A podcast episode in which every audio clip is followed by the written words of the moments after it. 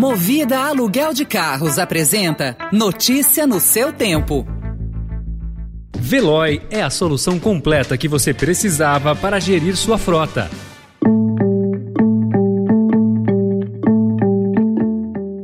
Olá, seja bem-vindo, seja bem-vinda. Começa agora mais uma edição do Notícia no seu Tempo. Esse podcast é produzido pela equipe de jornalismo do Estadão para você ouvir em poucos minutos as principais informações do jornal. Entre os destaques de hoje, Rússia endurece ataques, mata civis e avança sobre Kiev. China muda tom e promete ajuda para negociar fim da guerra. E a entrevista da diretora-geral da OMC ao Estadão, a primeira a um jornal da América Latina. Esses são alguns dos assuntos que você confere nesta quarta-feira, 2 de março de 2022. Estadão apresenta Notícia no seu tempo.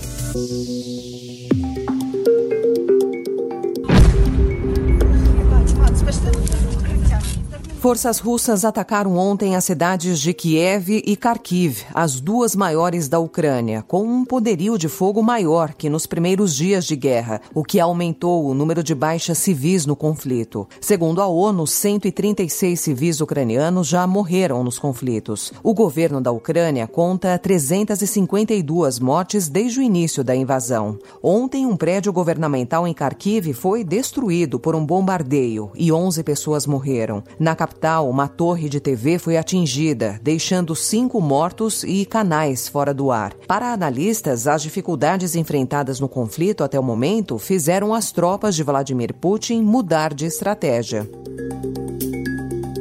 O governo da China, que em fevereiro forjou uma aliança sem limites com a Rússia, indicou insatisfação ontem com o agravamento da guerra. O alerta foi dado em um telefonema entre o chanceler Wang Yi e o ucraniano Dmitro Kuleba. Wang disse ao colega ucraniano que Pequim está extremamente preocupada com os danos à população civil e deplora o surgimento do conflito. A conversa ocorreu a pedido da Ucrânia. Apesar do tom mais crítico, a China manteve a ambiguidade no discurso para se equilibrar entre o apoio à Rússia e à Ucrânia. E a economia russa sente impacto cada vez maiores das últimas rodadas de sanções dos países ocidentais, com desvalorização do rublo e temor de alta dos preços. Para conter a sangria, o governo decidiu impor restrições temporárias à saída de bens russos do país. A medida segue aos anúncios feitos por grandes empresas estrangeiras, incluindo a BP e a Shell, de que estavam se retirando da Rússia. O governo parece esperar que, com isso, essas empresas acabem mudando de opinião. Bye.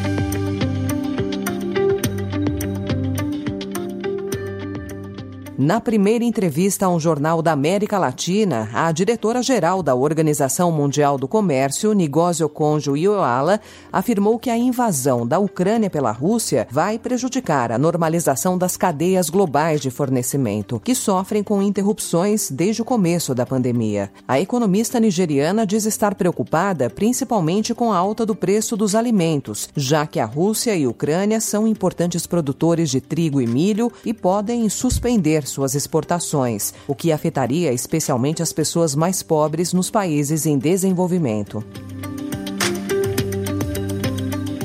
Em mais um dia de tensão nos mercados por causa do avanço militar da Rússia na Ucrânia, o petróleo disparou ontem e superou os 100 dólares o barril. A escalada começou logo pela manhã, mas ganhou força durante a tarde após a Agência Internacional de Energia, que representa os consumidores-chave de petróleo, anunciar a liberação de estoques, em tentativa de sinalizar que não haverá desabastecimento. A medida, no entanto, não conseguiu conter a alta da commodity.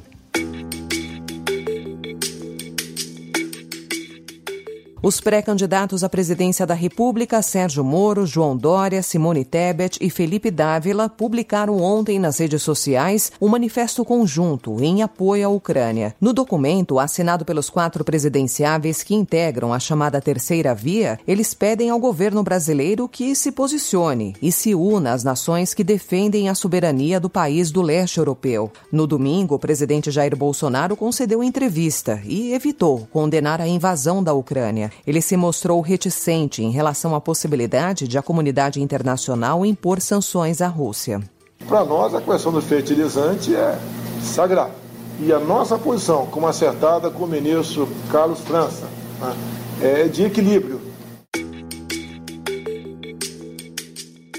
A corrida eleitoral antecipada tem apresentado mais do que propostas de possíveis candidatos ao Palácio do Planalto. Em confronto com o Supremo Tribunal Federal, o presidente Jair Bolsonaro chegou a dizer que um de seus principais interesses na reeleição está na possibilidade de indicar mais dois ministros para a corte em 2023. Mas não é só Bolsonaro que tem as atenções voltadas para a correlação de forças nos tribunais. Levantamento feito pelo Estadão mostra que o próximo presidente terá o poder de nomear no mínimo 31 magistrados em 10 cortes do país. Em mais de uma ocasião, Bolsonaro declarou que os ministros Cássio Nunes Marques e André Mendonça, indicados por ele ao STF, representam 20% dos interesses do governo na corte, que abriga 11 magistrados. Então, hoje em dia, eu não mando nos dois votos dentro do Supremo, mas estão dois ministros que representam, em tese, 20% daquilo que nós gostaríamos que fosse decidido né, e votado dentro do Supremo Tribunal Federal. Notícia no seu tempo. As principais notícias do dia no jornal O Estado de São Paulo. Olha, é sabido que uma boa noite de sono se torna mais difícil conforme a gente envelhece.